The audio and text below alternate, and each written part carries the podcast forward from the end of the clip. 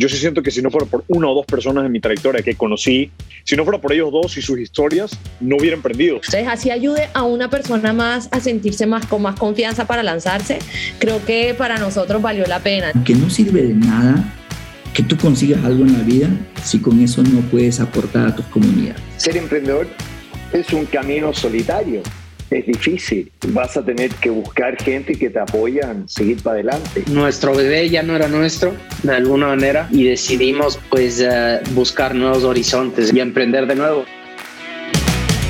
Bienvenidos a The Network, episodio 139. Nuestro invitado de hoy es Cristóbal Matute, director estratégico de Crece Ecuador. Crece Ecuador es una plataforma de financiamiento colaborativo para pymes en Ecuador Conecta empresas con inversionistas dispuestos a financiar el crecimiento de las pequeñas y medianas empresas. Crece Ecuador nace de uno de los más grandes problemas que las empresas enfrentan, la falta de financiamiento formal. Cristóbal trabajaba en la Cámara de Comercio de Guayaquil y junto a su equipo recibían constantemente solicitudes de pequeñas y medianas empresas para que los ayuden a conseguir financiamiento. Crece Ecuador es una plataforma donde una empresa puede aplicar sin costo alguno para ser evaluado por el equipo.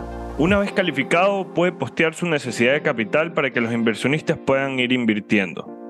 En el momento en el que la totalidad de la financiación está completa o en un periodo de tiempo acordado, se hace el desembolso del emprendedor o la devolución a los fondos de los inversionistas. Crece Ecuador cobra un fee al momento en que la transacción se completa con éxito. Es una forma alternativa y formal de financiación que en otros países ha sido muy exitosa. Si tienes un emprendimiento o eres un inversionista en busca de inversión con impacto, no te olvides de acceder a Crece Ecuador. Agradecemos a nuestro nuevo sponsor Marca Protegida. Formalizar tu empresa es un buen negocio. Marca Protegida ofrece servicios de asesoría legal para empresas, emprendedores y creativos. Trabaja con una firma legal especializada que te asesora en registro de marca y formalización de emprendimientos. Si quieres contactarlos, está en el link de cada episodio. Navega en el espacio de criptomonedas por tu cuenta. Pasa de principiante a avanzado con Anubis Academy. Aprenderás de trading, NFTs, inversiones tokenomics o todo lo que necesites dentro del espacio cripto. Contáctalos por Instagram, arroba anubiscripto, para más información con respecto a la academia. Los invito también a que escuchen el podcast que hicimos con el fundador de Anubis Crypto, Andrés Hidrogo. Agradecemos a nuestros sponsors, Farmacéutica La Santé, Tu Genérico Tu Vida. Agradecemos también a Facturero Móvil. ¿Sabías que en noviembre todos los contribuyentes deberán emitir facturas electrónicas? Facturero Móvil es tu aliado para este cambio y con Facturero podrás crear documentos electrónicos autorizados por el SRI sin contrato y desde 10 dólares. Facturero Móvil, tu herramienta financiera. Hola Mario, ¿cómo estás? Eh, ¿Cómo estás, Cristóbal? Hay una, anécdota, una anécdota chéverísima ahorita que, que, lo tenemos ya Cristóbal aquí, es eh, cuando yo estaba en Israel en, Luz Verde me reuní con Juan José Salcedo, pues yo a Juan José Salcedo lo conozco desde hace 10 años cuando trabajaba en el Banco Bolivariano, panísimo amigo, así que ahí me le mando un saludo a Juan José. Y él me contaba que estaba en, Inglaterra trabajando en un banco, si no me equivoco, y estaba como análisis, como director de riesgos de, de Crece Ecuador. Y ahorita haciendo un poco la investigación veo que todavía sigue ahí, así que increíble cómo tienen igual, digamos, el equipo no solamente de Ecuador, como tú mencionabas hace poco, están ubicados en Guayaquil, pero en buena hora tener ahí personas de otros países, o sea, que están en otros países, ¿no? Sí, sí, tenemos, eh, yo puedo decir, no, no, con tratando de ponerle humildad al tema, pero quizás no suene tan humilde, pero sí tenemos un equipo muy, buen, muy bien nutrido, eh, muy bien formado, eh, con muy buenas capacidades y habilidades en lo que hacen, así que Juan José es parte fundamental también en, en ese tema y, y, sigue siendo una parte fundamental y neurálgica en el equipo el día de hoy, riesgos. En un negocio que eh, principalmente trata de financiamiento, creo que es importantísimo esa parte. Totalmente de acuerdo. Y ahí tienen al, al mejor de todos. Entremos un poquito para las personas que no, que no te conocen. Cuéntanos quién eres, qué haces, dónde te encuentras, y cómo llegas a Crece Ecuador? Eh, director estratégico de Crece Ecuador actualmente. Eh, tengo algo de poquito de experiencia en el mercado financiero, en el mercado financiero internacional, en el área de portafolios de inversiones, eh, algo de experiencia también localmente, pero cómo, cómo llego a Crece Ecuador es un tema bastante interesante, ¿no? Porque en su momento me uní a uno de los gremios eh, aquí de la ciudad de Guayaquil, uno de los gremios donde se encuentra, donde se mueve el comercio. Eh, y dentro del equipo, o mejor dicho, con el equipo con el que trabajaba, eh, escuchábamos comentarios muy frecuentes, recurrentes de todos los días que a uno lo dejaban siempre con ese mal sabor de no poder hacer mucho. Entonces todos los días escuchábamos a micro, pequeños, medianos empresarios que nos decían necesitamos plata, necesitamos plata, necesitamos plata. Y nosotros decíamos, ¿qué hacemos? Porque no hay mucho que podamos, que podamos hacer en esa parte. ¿no? Los bancos, yo me acuerdo que el gremio tenía ciertos contactos allí con, con algunos bancos, con empresas de factoring, entonces le decíamos, ahí tienen alguna alternativa. Y nos decían, no, no, no, no, no nos no nos llena, no nos satisface lo que ellos nos pueden ofrecer o simplemente nos cierran las puertas. Entonces, eh, con este grupo de personas con quienes trabajábamos en este gremio, nos comenzamos a preguntar, bueno, ¿qué pasa? ¿Por qué tanta gente necesita plata y por qué no la consigue? ¿Qué existe? Entonces comenzamos a hablar, comenzamos a ver, investigar. Obviamente sabíamos que existen los bancos, sabíamos que existen las empresas de factoring, sabemos que existen eh, las casas de valores y aún así la brecha entre la plata y el que la necesita es enorme.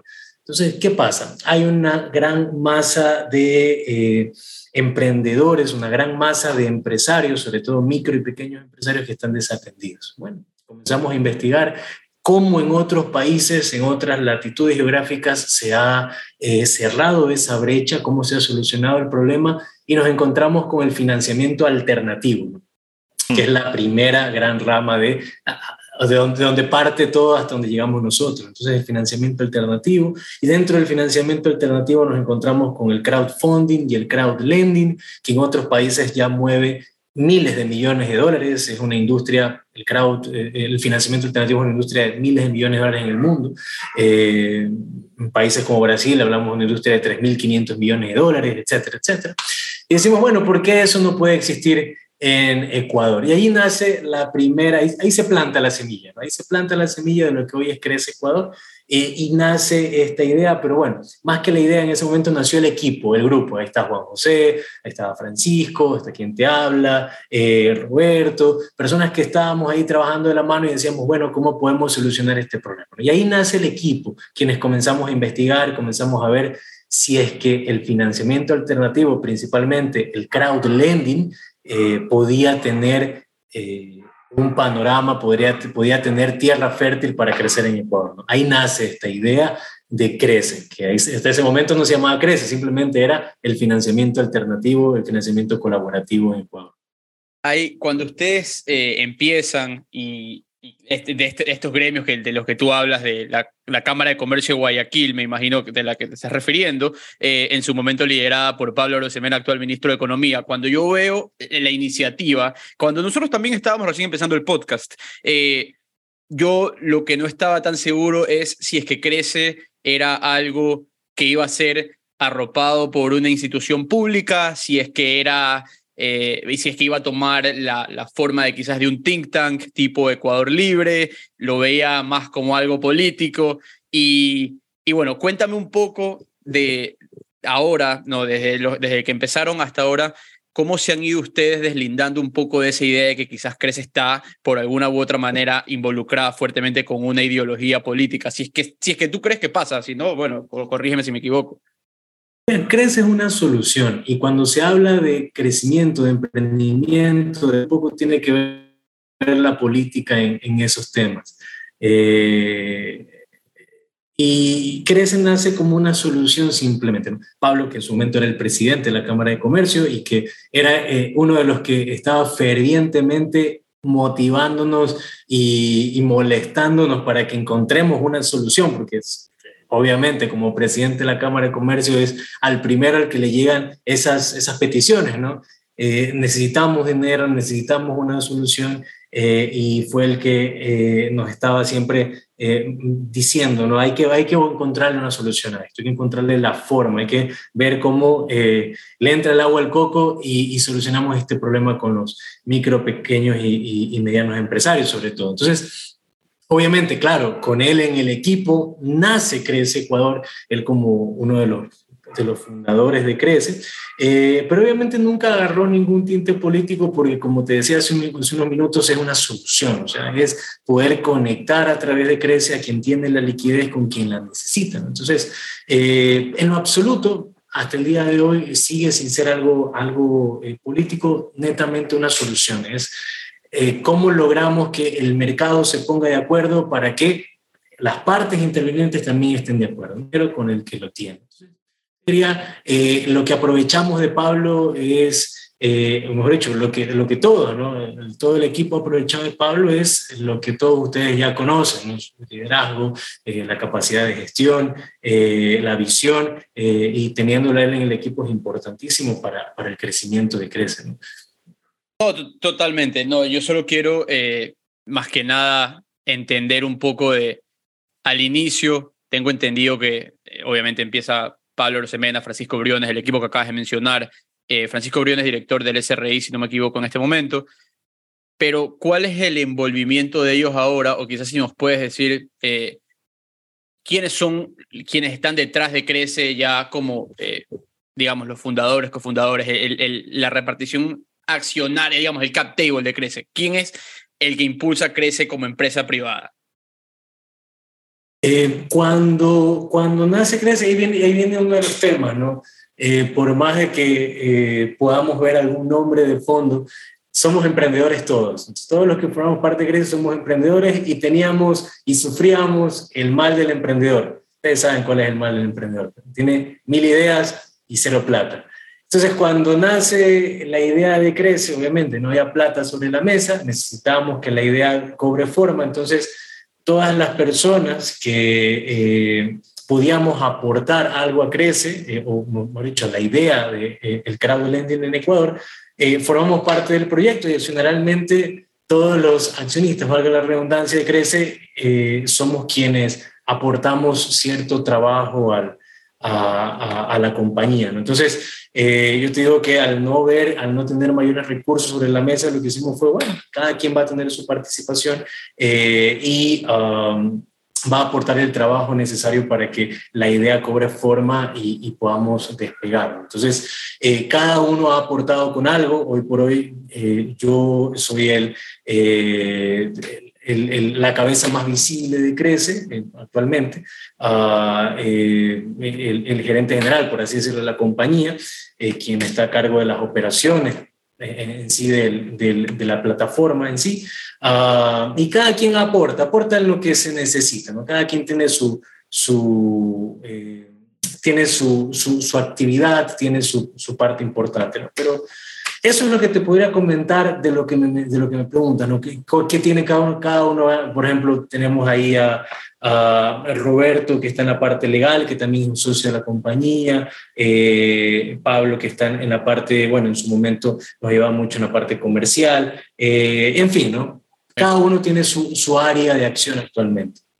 Ok, una pregunta, una pregunta eh, con respecto a un poco lo que comentabas antes, ¿no? Tú estabas eh, escuchando todo este feedback, eh, estos requerimientos, el dolor de estos empresarios que hace poco estábamos revisando y, los pymes, los, empresarios, eh, emprendedores, microempresarios representan el 99.5% del total de las empresas registradas según el INEC en el 2016.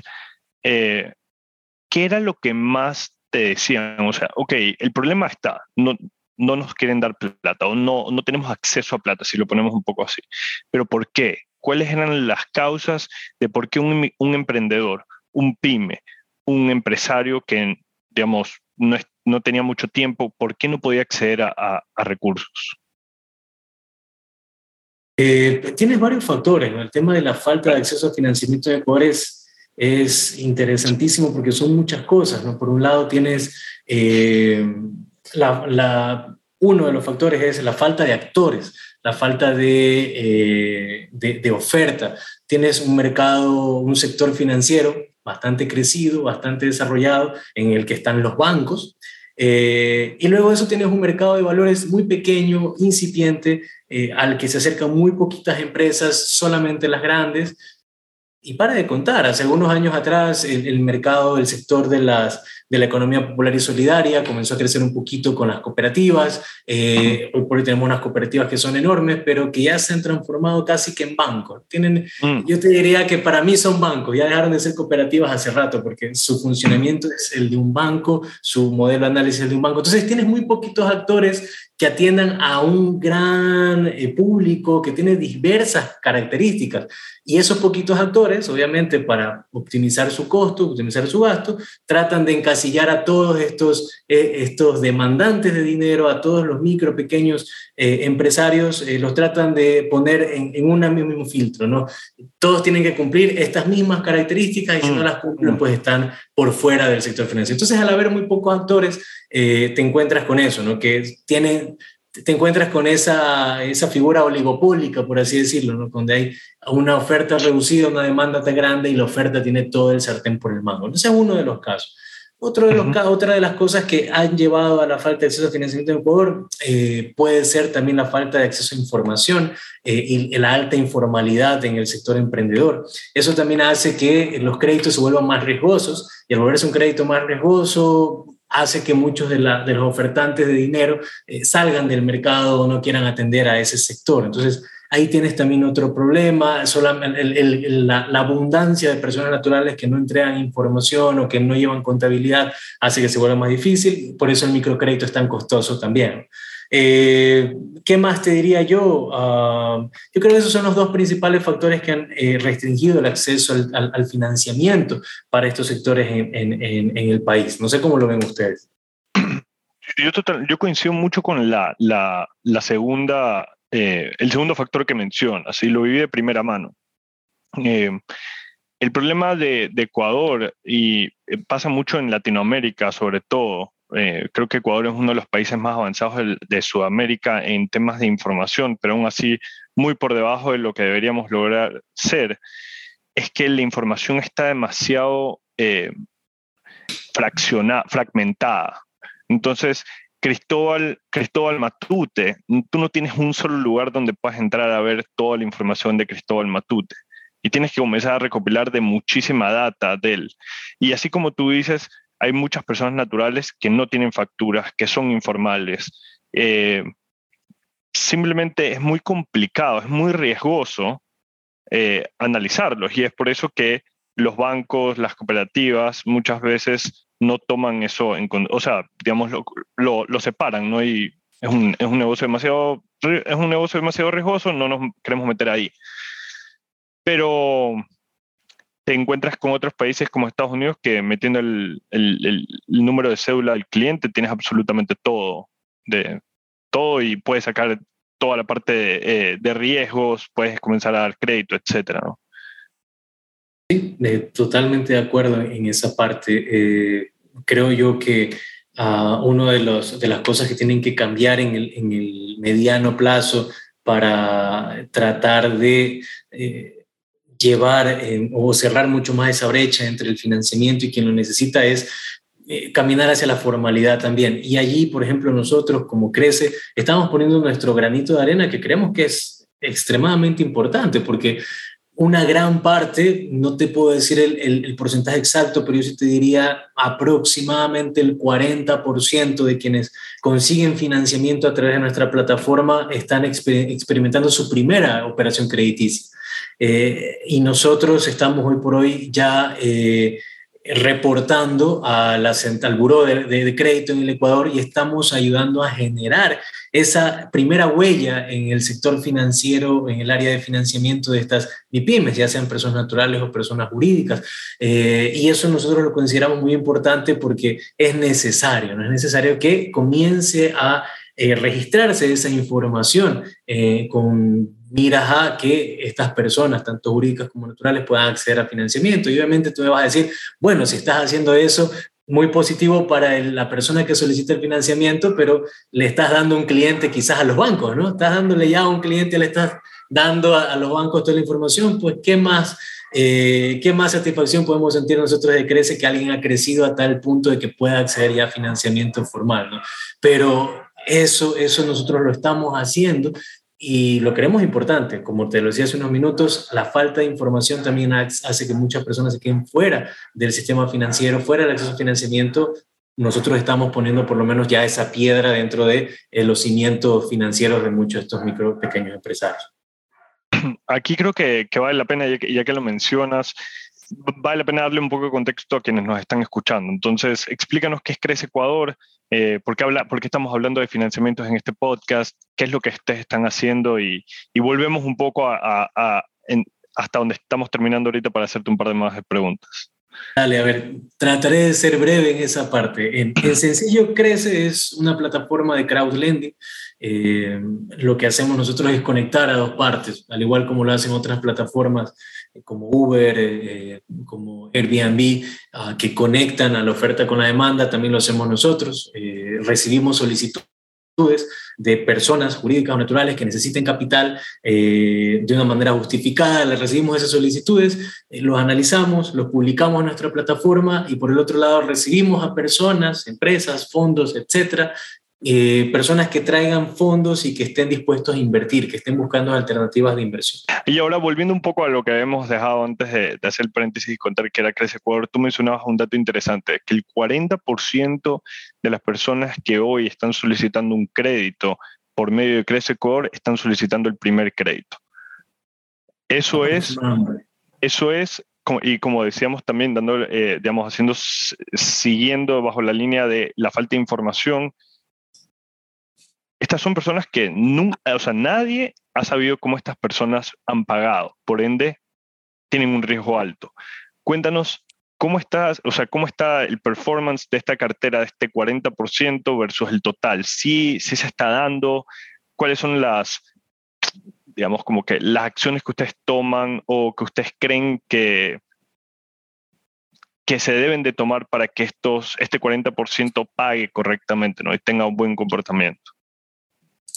Mira, te digo que los números son, en, esa parte son sorprendentes. Eh, y tú, te miras por qué, pero ¿por qué vas a ser sorprendente? Te digo el dato, nuestra tasa de morosidad al día de hoy, al 31 de enero, eh, apenas pasa el 2.5%. Mm. Eh, obviamente nuestra cartera no es enorme para compararnos con un banco, pero tampoco es nada despreciable. Eh, y con una morosidad del 2.5%, bueno, no te, no te, dice casi nada de ese número si no estás metido en el sector financiero, pero no te está diciendo nada. Danos un poquito de benchmark, Entonces, si que, quieres, con, con eh, un banco. Exactamente. Para que, para que, te diga algo, el, sector, el, el, el, sistema financiero, los bancos en Ecuador tienen una tasa de morosidad que va alrededor del 1.9%. Y el sector de las cooperativas en Ecuador, que es enorme también y es donde uno va después de que los bancos te han dicho que no, eh, está por una tasa de morosidad del 4 o 5% por ahí. Entonces, te digo, tenemos una tasa de morosidad que está un poquito más alta de los, que la de los bancos, un poquito más alta, pero muchísimo más baja que el de las cooperativas todavía. Entonces, eso nos hace entender, o podemos leer claramente, que primero, los emprendedores que están publicados en Crece en su mayoría son buenos pagadores porque no te estoy hablando de cartera vencida, de, de, ni de cartera eh, que, está, que, se, que, está siendo exigida por vía judicial. Estoy hablando de la gente que se demora unos días en pagar. ¿no? Entonces, es una buena cartera, la gente paga bien. Eh, y eh, quiere decir también que el modelo que estamos aplicando para poder eh, darle acceso a todas estas personas a la plataforma está funcionando adecuadamente todavía y todavía lo podemos mejorar un poco más. Ahora, si es que, y no, no si es que, sí, eso va a pasar, vamos a seguir abriendo un poco más el embudo para que muchas más personas, muchos más comercios puedan acceder a, a, a la plataforma y obviamente esa tasa de morosidad puede subir un poquito más porque tenemos todavía un techo que romper, que es el de eh, el sector de la economía popular y solidaria, que, solidaria, que es el de las cooperativas. ¿Cuánto debería ser ese techo para tenerlo, en, o sea, un poco en contexto también? ¿Cuál es ese techo más que usted buscaría? No más del 5%. Debería estar 6% mm, quizás, un 7%, porque obviamente se entiende y ahí no hay que darnos vueltas. Se entiende que eh, el sector al que estamos tratando de impulsar, que es los MIPIMES, sí es un poquito más riesgoso, ¿no? Sí eh, se encuentra, no es una empresa que tiene provisiones y que saca efectivo de donde sea y que se financia con sus proveedores, ¿no? Las empresas grandes se financian con sus proveedores. Acá hablamos de empresas pequeñas que son los que están financiando en una mayoría de casos a las empresas grandes, entonces no tienen esos colchones de liquidez para decir, bueno, ya con esto que tengo guardado te pago el crédito, sí se van a demorar. Y es, y es hasta normal que estos ni pymes se demoren un poco más por estas cosas que te mencionaba. Antes, antes, de, que, antes de que yo regrese, eh, ustedes estaban comentando un poco acerca de, de, la ley FinTech, si no me equivoco, y quisiera, quisiera retomar eso rápidamente, Cristóbal, para que no se pierda en la caída que tuvimos de, del Zoom. Cuéntanos un poco eh, la perspectiva de, de, ustedes, cómo vieron esta ley y cómo los está afectando ahora eh, a los préstamos y, bueno, y obviamente al crowdlending como tal que están, que están dando de servicio. La, la, la, respuesta cordial a eso es, estamos felices de que se comience a hablar de... No, pero ¿qué respuesta cordial? la respuesta mía es que obviamente la ley se quedó muy corta, mm. cortísima, eh, es un punto de partida, un puntapié inicial, pero una, un puntapié en un partido de 90 minutos es, nada. Entonces, se mm. quedó bastante corta. Eh, trataron allí de eh, meter todos los términos. Yo no siento que, que metieron industria, segmentos, más bien cogieron todos los términos que escuchaban o que sabían que estaban relacionados al fintech y los pusieron allí. Eh, y de esa manera tratan de crear un marco general para que ese marco general pueda ser el punto de partida para que ahora sí la Junta, la Super y la otra Super y la otra Super hagan más, eh, más normativa. Entonces, realmente lo que te diría es que aquí queda todavía mucho por hacer porque, según esta ley, la mayor cantidad de normativa que se va a crear ya viene de, la mano de la Junta, de, la Junta de Política de Regulación Financiera, de la super de compañías, de la super de bancos eh, y dentro de la super de compañías del, del área de, del mercado de valores. Entonces, sí, es, es muy incierto, todavía queda mucho por, por, todavía esperamos normativa secundaria para entender qué más quieren hacer, pero sigue siendo para nosotros la norma principal bajo la cual nos adherimos y bajo la cual operamos la ley de emprendimiento e innovación, que en el capítulo 6 recoge a las plataformas de fondos colaborativos como nosotros. Y hay un tema ahí que me llama la atención y es que ellos ponen entre varias de las cosas que ayudaron a, obviamente a aprobar, es que eh, el monto máximo de inversión es de 425 mil dólares. 450 mil son mil salarios básicos. Me parece un monto re arbitrario, no sé cuál es el razonamiento detrás de eso, ¿sabes algo? Porque, porque esto los afecta a ustedes directamente, porque yo veo en, el, en la presentación suya, y claro, en inversión productiva, que es uno de los, es uno de los servicios que ustedes ofrecen, uno de los eh, métodos de financiamiento que ustedes ofrecen, ustedes lo máximo que pueden aceptar por solicitud es ese, monto, es ese monto en específico para estar de acuerdo a la ley. Claro, es el monto máximo. Realmente no, nunca conocí el, el, argumento técnico para fijar que el monto máximo sea mil salarios básicos. Eh, yo, yo, te digo que al día de hoy no es un limitante importante. Mm.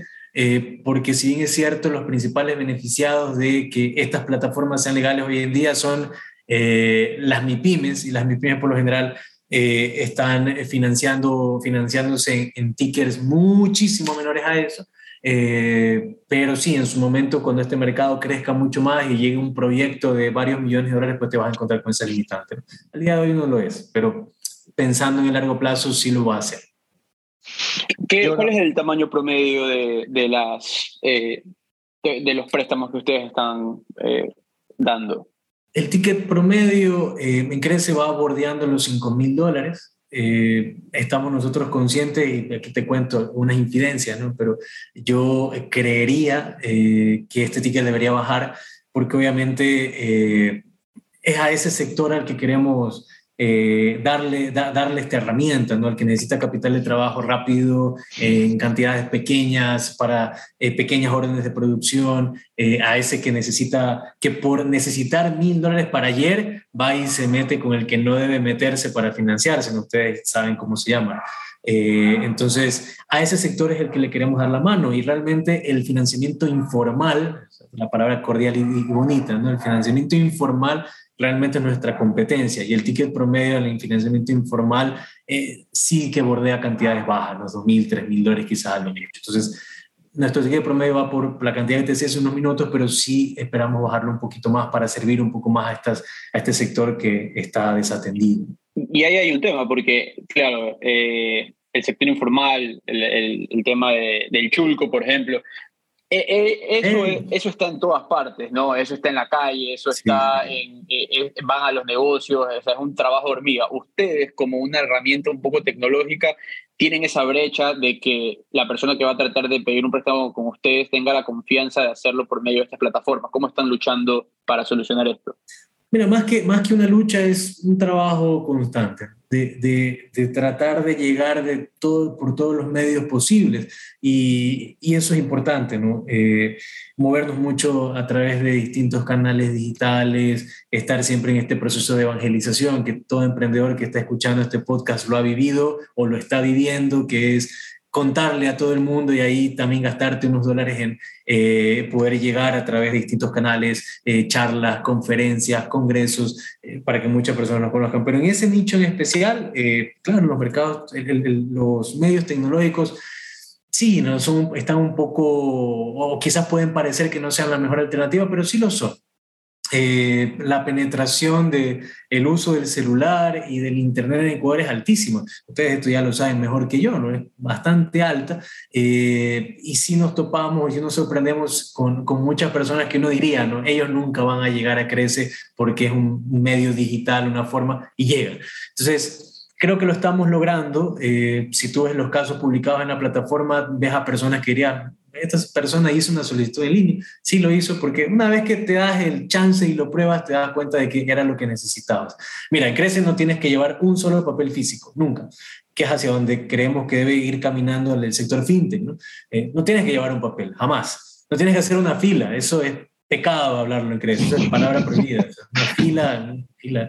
Tráigame el documento, eso también es pecado aquí, no se habla, no se dice. Entonces, Tú haces una solicitud, hemos desarrollado, gracias a Juan José, nuestro director de riesgo, hemos diseñado allí un, pequeño eh, credit scoring que pueda validar mucho, muchas ciertas, eh, ciertos factores, variables cualitativas, eh, por sobre también algunas cuantitativas, y de esa manera hemos logrado atender a personas mediante una solicitud sencilla, o sea, tampoco es yo, he visto, ¿no? Aquí hay un proceso para consultar cierta información financiera tuya a través de, creo que es la super de bancos, netamente para ver tu historial crediticio. ¿no? Entonces tienes que entrar a la página, descargar el formulario, lo firmas y lo llevas. ¿no? Eso no tiene nada de, de tecnológico. Acá es una solicitud muy resumida que la haces en un minuto en línea y con eso ya es suficiente para que tú puedas tener una respuesta de sí o no. Y se acabó el tema. Entonces, Sí, hay, un, hay, un, hay, una brecha por allí que llenarla, pero una vez que las personas se dan el chance, lo prueban, se dan cuenta que es facilísimo y que no tienes que decir hasta cómo se llama tu perro para poder acceder a financiamiento. Y hacemos una pausa a esta conversación para escuchar de La Santé, tu genérico, tu vida. De vitamina C, yo sí sé, yo sí sé, pido la Santé.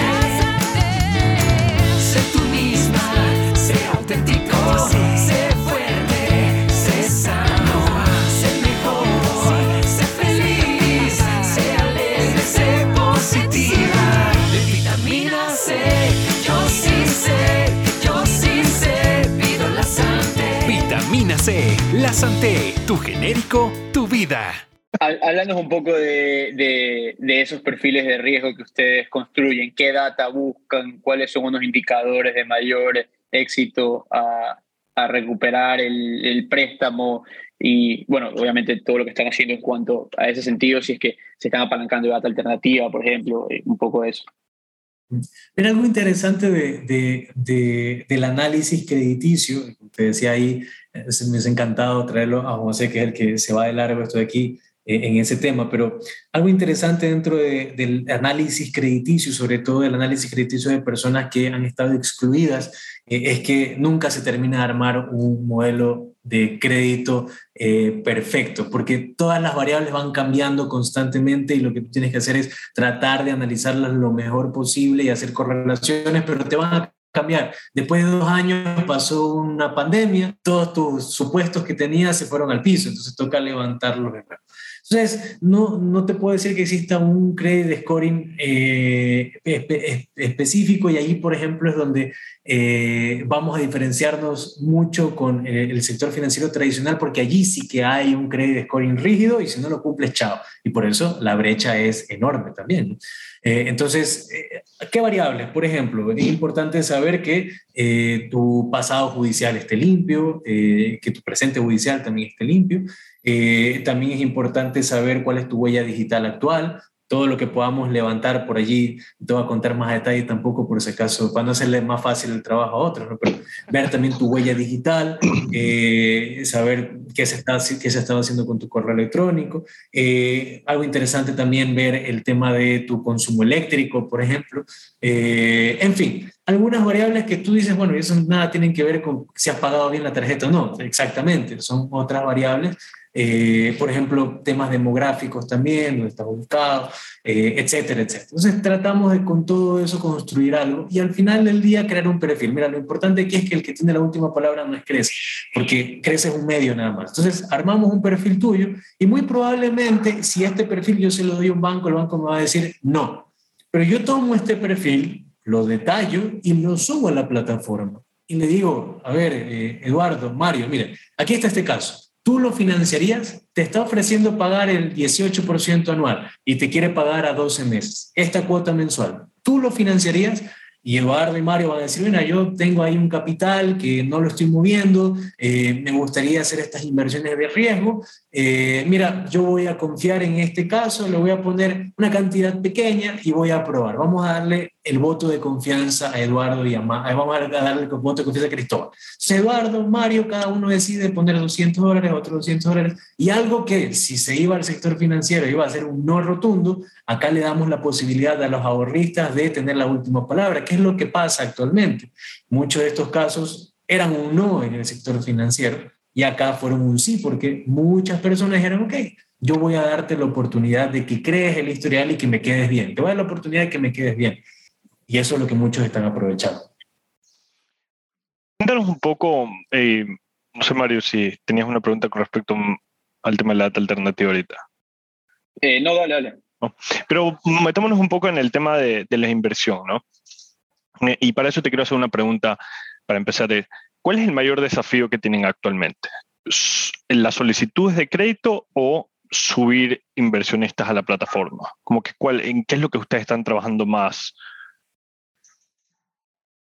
Es- Esa respuesta es más o menos como, ¿qué fue El huevo la gallina. huevo o la gallina? Depende. Eh, Porque, Depende porque puedes te- tener te muchas digo, personas interesadas. Exacto, cuando recién arrancábamos decíamos, eh, necesitamos levantar bastantes inversionistas, hay que levantar inversionistas, y llegó un momento en que el, el flujo de inversionistas fue tal que decíamos, oye, y no hay ya que financiar, entonces hay que levantar solicitudes, y después hay que levantar inversionistas, y después hay que levantar inversionistas, y, y estábamos en ese eh, juego constante. Pero yo te puedo decir que eh, hemos logrado tener un flujo interesante, constante de inversionistas.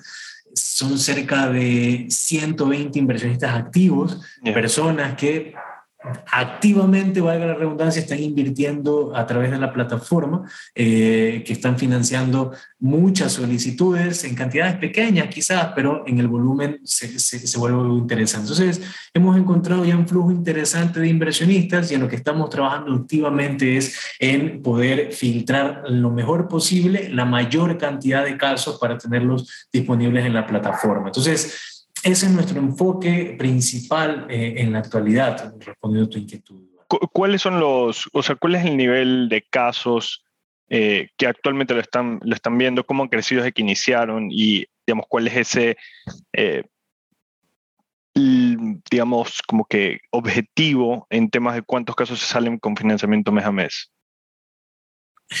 Eh, mira, nosotros actualmente estamos recibiendo mm, ya cerca de las mil solicitudes mensuales. Eh, no sé, será mucho, será poco, eh, pero para nosotros, nosotros vemos un número grande, creemos que es un número bastante interesante. Recibimos cerca de mil solicitudes al mes, lo que nos ha eh, dado, nos ha puesto un reto muy, muy bonito, que es tratar de atender a la mayor cantidad de solicitudes que recibimos. Eh, obviamente tenemos parámetros mínimos que se deben cumplir, como que debes tener un robo activo, entonces muchas de esas solicitudes son personas naturales que se están probando, están viendo, entonces eh, personas naturales que no tienen un robo, entonces ya se descartan algunos, pero sí tenemos ciertos requisitos mínimos, debes tener un RUC, debes tener al menos eh, seis meses en el mercado de manera activa, eh, no debes tener deudas en etapa judicial ni vencidas eh, más de 90 días, etc. Y por ahí también el tema del pasado judicial, mínimo eso debes cubrir. Entonces, eso, ese es el número de solicitudes que estamos recibiendo. queremos analizarlas a todas, pero sí, o sea, imagínate, hace dos años estar en cero solicitudes, estar en mil mensuales ahora, pues. Y, y de esas mil. se mantiene bastante. Y de esas mil, ¿cómo es el embudo? ¿Cómo es el, cómo se van descartando, cuántas llegan a subirse a la plataforma, cuántas reciben financiamiento finalmente. Eh, mira, el, embudo termina, termina achicándose bastante y eso es uno de los retos. Eh, por eso hemos visto la necesidad de seguir en la parte, meterle más tech a la parte fin, ya no tan fin, sino más tech eh, dentro del sector fin. Entonces, mira, las solicitudes que se publican mensualmente, yo te, yo te diría que se acerca al, quizá al 0.5% eh, de todo lo que se recibe. Eh, es, un, es, un, número bastante bajo eh, a lo que deberíamos, a lo que quisiéramos todavía. ¿Cuál es ese número que, deberían, que quisieran llegar a? Mira, nosotros quisiéramos estar publicando el 90% de todo lo que ah, llega. Claro. claro. Pero yo creo que el número más adecuado debería ser un 10%, 10% de lo que nos llega deberíamos estarlo publicando. Ahora hay muchas cosas, ¿no? Está por un lado la calidad de las solicitudes, mm. está por otro lado el, los factores que decíamos hace un momento, los parámetros mínimos, está también nuestra capacidad operativa, eh, que hoy por hoy, a pesar de tener bastante apoyo tecnológico, hay mucho todavía por hacer. Por eso es que, eh, aprovecho y te cuento algo también. Eh, hace algunas semanas atrás, ya un par de meses quizá, nos juntamos con un par de personas, eh, unos empresarios algo reconocidos, si no bastante reconocidos en, el nivel local, alguien en el sector eh, tecnológico y alguien en el sector del consumo masivo. Y eh, hicimos nuestro primer presit porque entendimos que necesitamos crecer. Entonces, sin, sin, quererlo, ¿no? siempre veíamos esto en las noticias, siempre veíamos esto en el Forbes, eh, etcétera, ¿no? La gente hace, hizo su presid, hizo su presid. Entonces nos sentamos a conversar con un par de empresarios y, levantamos algo de capital justamente queriendo eh, optimizar nuestro proceso, meterle mm. mucha más tecnología y poder llegar ya de ese 0.5, llegar al 1, luego al 4, luego al 8 y ubicarnos en un 10% de todo lo que llega a tenerlo publicado en la plataforma. Ok, levantan capital, felicitaciones porque levantar capital en este, en, este mercado está complicado, no todos lo hacen. Eso significa que ustedes tienen que de alguna u otra manera ser rentables. ¿Cuál es el modelo de negocio en el que crece Ecuador es rentable? Eh, a ver, es interesante porque al igual que, como te decía al inicio, ¿no? como lo hacen muchas empresas de la economía colaborativa, nosotros somos un marketplace, no somos un lugar que conecta.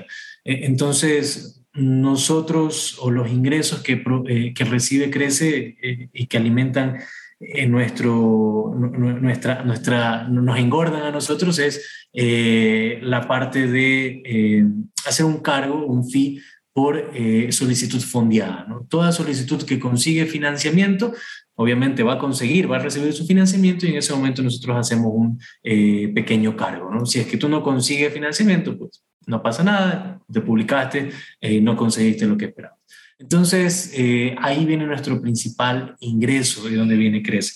Ah, la tasa de interés que paga cada solicitante de fondos, emprendedor, eh, que está publicado en la plataforma es íntegra, es neta para el inversionista. Entonces, tú como inversionista interesado vas a Crece y te vas a encontrar con tasa del 10, 12, 14%, 15%, 18%, 20%, 25%. La TIR promedio hoy por hoy de crece es del 18%.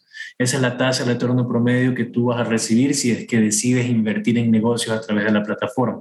Entonces, el 100% de la tasa es para nuestros inversionistas y esa es la parte interesante para ti como inversor. O sea, tienes ahora sí una alternativa que te permite no solamente eh, decidir en dónde invertir, sino que viene la parte más importante, eh, tener una mejor rentabilidad. Y, es lo que creo que todo inversionista anda buscando, ¿no? poder tener el poder de decisión. Eh, no sé si, si, ustedes lo han visto así, pero yo como inversionista siempre me ha interesado eso, ¿no? poder armar un portafolio a mi medida, como yo lo quiero, con el riesgo que yo quiero y obviamente con la tasa que yo quiero, dentro de lo, de lo, de lo permitido de lo permitido, ¿no? Claro está. Eh, pero, pero sí, entonces eso es lo, lo más interesante de estos portafolios o, o, de lo que tú como inversionista puedes hacer, tener una tasa muy, eh, muy, muy rentable en comparación con, los, con las otras alternativas que tienes en el mercado. No, estoy viendo y es súper interesante porque, por ejemplo, estoy aquí viendo en la página web, eh, entré y tú tienes dos opciones súper claras, o, o eres un solicitante o vas a invertir. Entonces puse, claro, invertir y te dice aquí eh, monto invertir. Tú puedes escoger el que tú quieras, pero por ejemplo puse 3 mil dólares, eh, plazo de la operación, tú también puedes escoger el plazo, puse 12 meses y de aquí me sale rendimiento referencial de operaciones similares, 23.8 anual, que es es, altísimo recibir 23.8 anual en, en, una inversión. Eh, pero ok, si es que pongo invertir, de ahí seguiría para adelante con los otros. Eh, con, con, los otros pasos. Por ejemplo, si es que yo invierto 3 mil dólares a 12 meses eh, con 23.8 anual, recibiría 3.395,40. Y así, bueno, obviamente, si inviertes más, ganas más. Esto es súper interesante porque le permite a personas con poco capital comenzar a tomar este tipo de riesgos. ¿Quién es el inversionista que viene a ustedes y cómo llega a ustedes este tipo de inversionista? Nuestro inversionista promedio, y de eso no hemos hablado, y de eso se habla poco, pero también es un sector que ha estado muy desatendido eh, en, en, el Ecuador. Un sector de inversionista que nunca ha sido, se lo ha regresado a ver o se ha pensado en él. Eh, o se ha pensado en ellos a la hora de desarrollar productos de, de inversión. Estoy hablando de la clase media, de personas que tienen su fuente de ingreso, eh, que tienen capacidad de ahorro de un 20, 30% de lo que, de lo que ganan eh, y, que está, y que siempre está escuchando, siempre está buscando qué puede hacer con algo de su ahorro. Ese es nuestro inversionista típico. Eh, y claro, al día de hoy el, el sector eh, financiero en el Ecuador, hablando del Ecuador, está muy reducido también desde el punto de vista de inversión. Si yo le digo, mira, tienes estos Mario, tienes dos mil dólares allí disponibles en la cuenta. ¿Qué haces con ese dinero? ¿A dónde vas? ¿Qué se te ocurre? O sea, es, esa es la pregunta de, de, de, siempre. Y eso es lo. Y, y, quizás por estar en The Network, es que recibimos esa pregunta también de personas conocidas. ¿Qué, qué, qué, ¿En qué startup invierte? Yo, a ver, pero si quieres perder la plata, te puedo decir miles, pero yo no te voy a decir en cuál invertir para que después me digas por qué no recibiste el retorno en un año. Entonces, sí, esa es la pregunta la pregunta clave totalmente. De ahí te dicen, bueno, me están ofreciendo. Hoy, hoy justo hablaba con otra persona que me decía, ah, pero mira que Ainer se está ofreciendo si inviertes mínimo 15 mil dólares, eh, un retorno del 6.5%, que está interesante. Y obviamente Ainer tiene obviamente un, un, bajo nivel de default, me imagino. Entonces, no, es la conversación de todos los días, definitivamente. Exacto. Ahí lo que nosotros tratamos de hacer también es de atender a este sector que ha estado excluido. No, no tienes muchas alternativas. ¿Y cuáles son los comentarios? ¿Cuáles son los comentarios que recibes por parte de los inversionistas cuando conocen Crece? Eh, mucha, en, en, su momento mucha incredulidad porque no, no, no, no podían imaginar que con 200 dólares podías invertir en una MIPYME ecuatoriana eh, con una tasa de rendimiento fija eh, y que sea una tasa de retorno superior al 16%. O sea, es que Ustedes están, manejando, ustedes están manejando también la tasa de microcrédito. Exacto, en la mayoría de, en muchos casos, en la mayoría de casos. ¿no? Hay, Mario, para que tengas contexto, nosotros aquí en Ecuador tenemos las tasas máximas, la tasa de microcréditos está por encima de la tasa de consumo. La tasa de consumo creo que ahorita está en 15.70, si no me equivoco, y la tasa de microcrédito está en, en 23, por eso es la tasa que tú mencionabas. Ok. Pero esa es la tasa que cualquier institución financiera está regulada, o sea, pues la máxima que alguien puede dar. Y que me hace sentido, en el caso son micro- microcréditos, así que está bastante bien. Eh, cuéntanos, eh, Cristóbal, tú mencionabas, ustedes cobran un fee. Eh, ¿Cómo se mueve ese fee eh, una vez que el, el crédito está en la, en la plataforma y ya encuentra financiamiento? Am, ese fee va a ser principalmente por cuatro actividades, ¿no? El hecho de poder principalmente hacer el levantamiento de capital, poder consolidar todos esos fondos para luego poder entregarlos, el publicarte, el, eh, que todas las personas que están en su momento dejaron su correo en Crece puedan saber que tu caso está publicado, etcétera, eh, el, el- eh, por haberte analizado, por haber creado tu perfil eh, y por gestionar la operación, porque una vez que tú consigues financiamiento, nosotros también nos encargamos de eh, cobrarte, ¿no? de estar allí pendientes cuando te toca la cuota, de que hagas el pago para que a su vez todos los inversionistas que creyeron en ti reciban su parte. Eh, y en el peor de los escenarios, que donde no queremos llegar, pero obviamente en, en su momento nos tocará, eh, cuando tú no pagues, nos tocará ejecutar ese- esos contratos eh, que se suscribieron en su momento para que por la vía judicial se pueda hacer una recuperación de esa cartera. Entonces, eh, esto no termina en conseguir plata, termina cuando haces el último pago de tu cuota. ¿Y ese, ese fee que que ustedes cobran, en qué rango está? ¿El 5%, 10%? Va ¿Lo de- cobran? del 2 hasta el 8%, dependiendo qué tan difícil me es conseguir tu dinero, qué tantos servicios de creces demandas, Ya. puede ser que tú demandes otros servicios de nosotros, etcétera, etcétera. ¿Y ustedes lo cobran cuota a cuota o lo cobran en el momento del desembolso del crédito? Hoy por hoy es upfront, Ya. es el momento del desembolso, eh, pero... ¿Esperan cambiarlo o no? Sí, yo creo que hay mucho todavía por, por analizar y como te decía hace unos minutos, este es un negocio bastante noble, pero que también va evolucionando. Entonces, conforme vayan cambiando condiciones en, en el tiempo, eso se va a seguir revisando. Ahorita eh, que, que te tengo aquí, Cristóbal, y quién mejor que, que el director de, de Crece, estoy, hice la cuenta y me dice, gracias por registrarte para una mejor experiencia, cuéntanos un poco más de ti, cuáles son tus intereses, cuál es el área que me debería interesar, tengo medio ambiente, manufactura, tecnología, educación, comida, bebidas, según tú, ¿cuál es la que mejor paga y cuál es la con la que mayor yo eh, probabilidad tengo de recibir mi dinero de regreso? Oye, la parte, la parte bonita es que aquí te contamos la historia de cada negocio, así que eso ya, esas preguntas van a depender en sí de, de cada parte, ¿verdad? Te, te vas a conocer muchas cosas. Y, depende de ti, porque esto más bien nos sirve a nosotros para, para saber en qué te vamos a informar, pero de ahí tú en Crece vas a encontrar de todas las industrias, eh, de casi todos los sectores, Así veo. eh, y eso es la parte interesante, ¿no? Tú puedes, terminas armando tu, tu cartera, ¿no? Tú puedes financiar a sectores de la parte restaurantera, por ejemplo. Aquí teníamos a un inversionista que ese le encantaba andar invirtiendo solamente en restaurantes, cosas de comida. ¿no? Entonces tienes la parte de manufactura, eh, ten- tienes la parte de comercio, por ejemplo, aquí hay una persona que ya va por su séptima o octava operación, imagínate. Y Wow. todavía a pesar de que ya ha sumado más de 70 mil dólares que ha, se ha financiado en Crece, todavía los bancos no lo regresan a ver.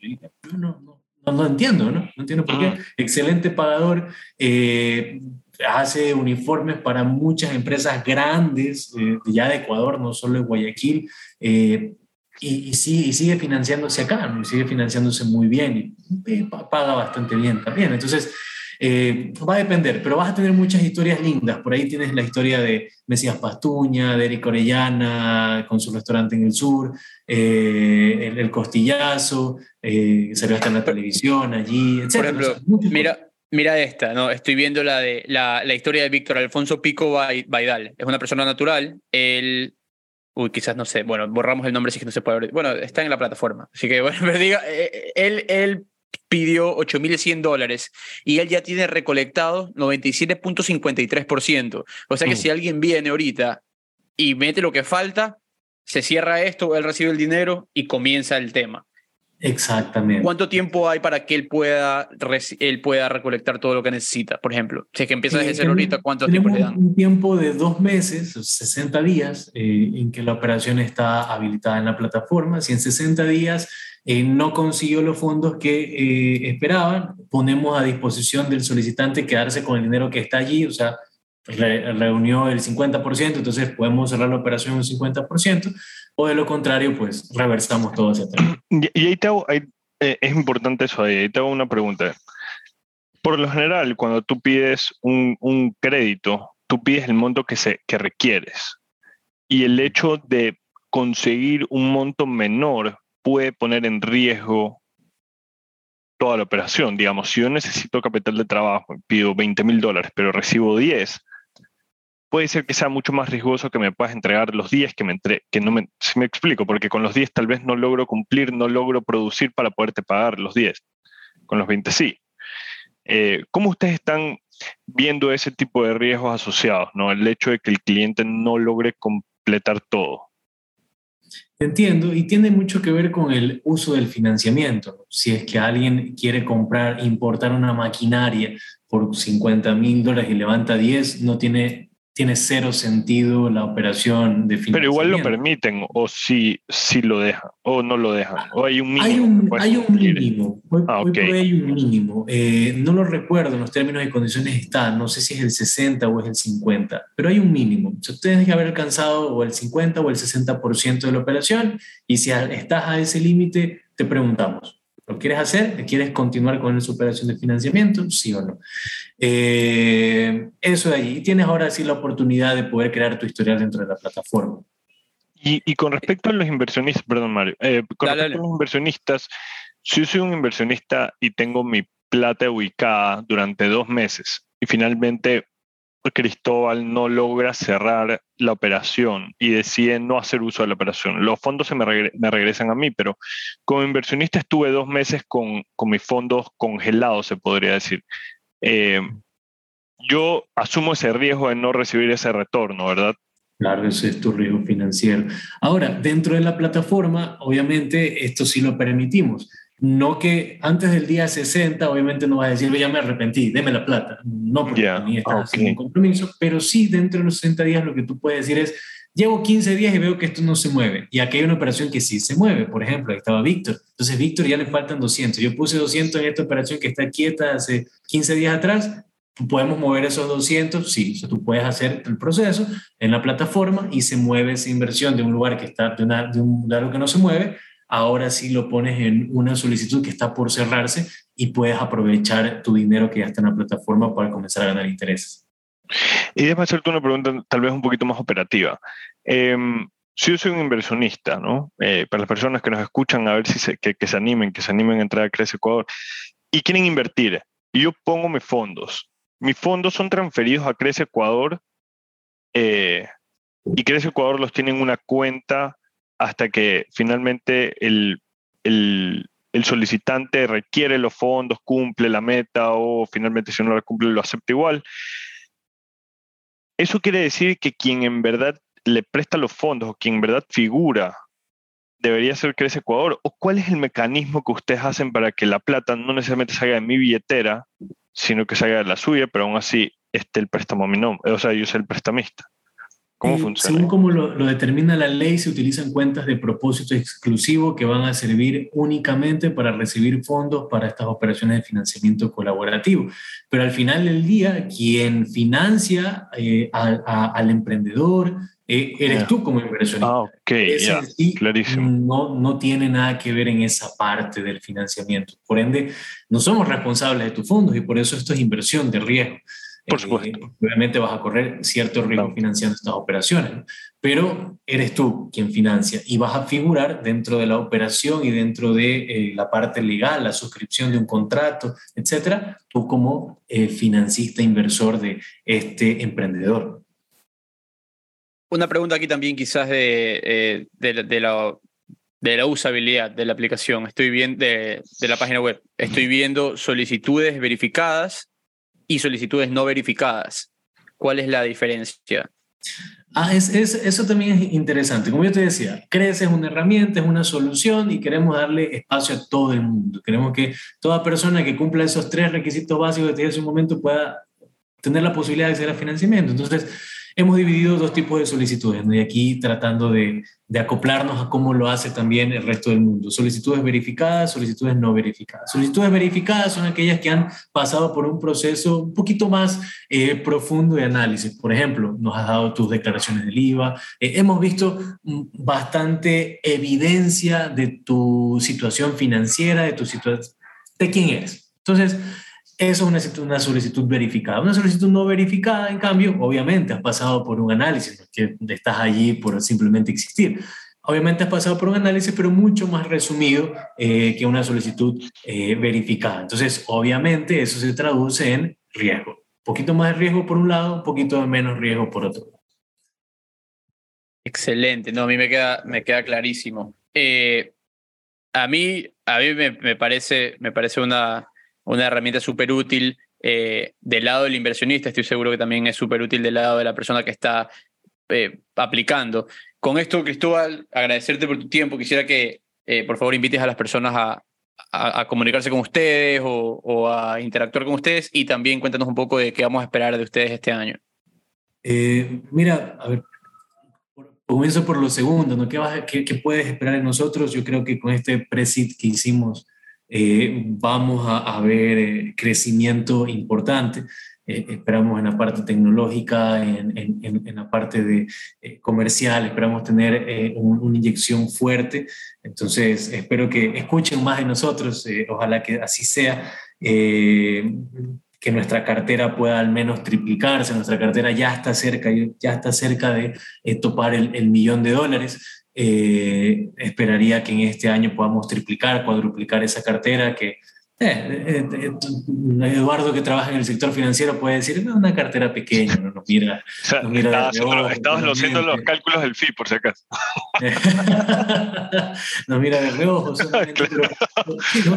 esperamos que pueda triplicarse, cuadruplicarse esa cartera, el número de solicitudes poder llegar a las 500, 600 financiadas, tener una base de cerca de eh, 6.000, 7.000 inversionistas activos. Por hoy eh, son más de 2.000 registrados, cerca de 120 activos, entonces poder llegar a, a, esos números, eh, poder alcanzar esas metas.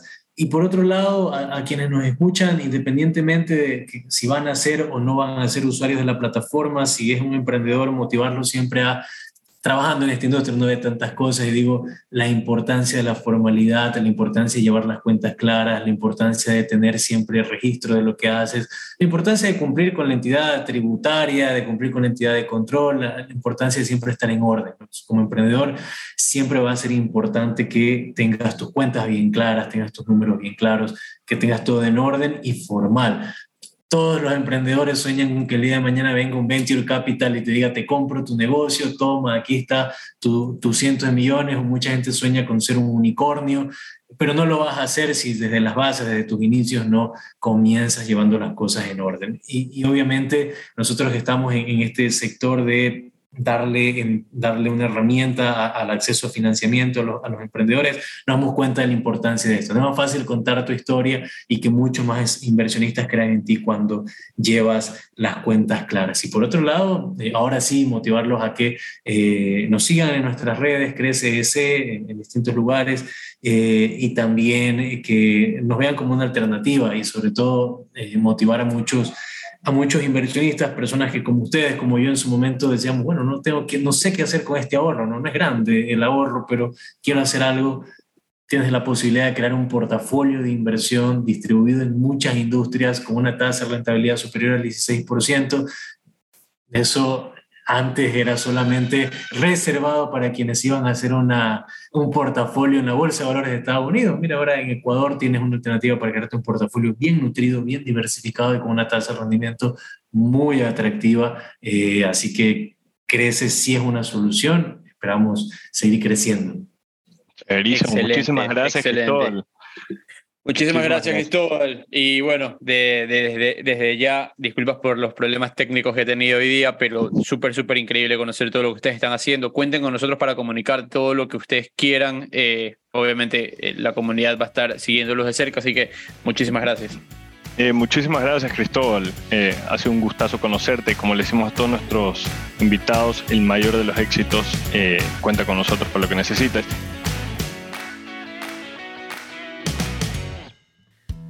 Gracias por habernos acompañado otro episodio en The Network y si disfrutaron el episodio, compártanlo con sus amigos y déjennos un comentario o review en su plataforma de podcast preferida.